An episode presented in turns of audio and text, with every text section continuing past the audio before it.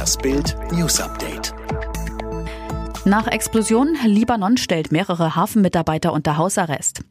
Die libanesische Regierung hat nach der gewaltigen Explosion in Beirut mehrere Hafenmitarbeiter unter Hausarrest gestellt. Dies gelte so lange, bis eine Untersuchung des Unglücks beendet sei, hieß es. Diese soll klären, wieso jahrelang 2750 Tonnen Ammoniumnitrat im Hafen gelagert wurden. Unklar ist bislang, wie viele Mitarbeiter von der Maßnahme betroffen sind. Zuvor hatte es Spekulationen gegeben, dass die Explosion durch fahrlässiges Handeln vor Ort ausgelöst worden sein könnte. Bis zu 150 Euro Bußgeld für Maskenmuffel. Mehrere Bundesländer haben angekündigt, gegen Maskenmuffel im öffentlichen Nahverkehr scharfe Bußgelder verhängen zu wollen.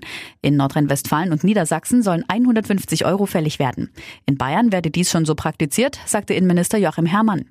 In Schleswig-Holstein sehe man die 150 als Obergrenze für ein Bußgeld, so Ministerpräsident Daniel Günther. Neonazi Stefan Ernst gibt doch alles zu.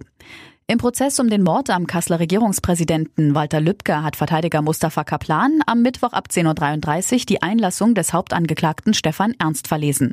Gegen Ende der Verlesung fiel das Ernst-Zitat Ich habe geschossen. Dazu sagte er, ich übernehme die Verantwortung. Die Tat bezeichnete er als feige und grausam. Ernst will im Anschluss an den Prozess an einem Nazi-Aussteigerprogramm teilnehmen. Spahn optimistisch bei Impfstoffforschung. Könnte alles ganz schnell gehen? Gesundheitsminister Jens Spahn ist zuversichtlich, dass der Impfstoff für das Coronavirus schon bald kommen könnte. Bei der Suche nach dem Mittel besteht Anlass für viel Optimismus, sagte er im Podcast Morning Briefing. Es gibt sehr vielversprechende Kandidaten und vielversprechende Daten, so Spahn weiter.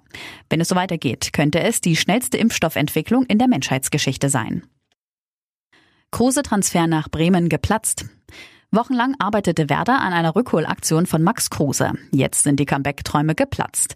Bei einer Pressekonferenz bestätigte Werder-Manager Frank Baumann, dass der Ex-Kapitän nicht zurück nach Bremen wechseln wird. Max möchte etwas anderes machen. Er sucht eine neue Herausforderung. Andere Dinge sind für ihn wichtiger als das gewohnte Umfeld, so Baumann.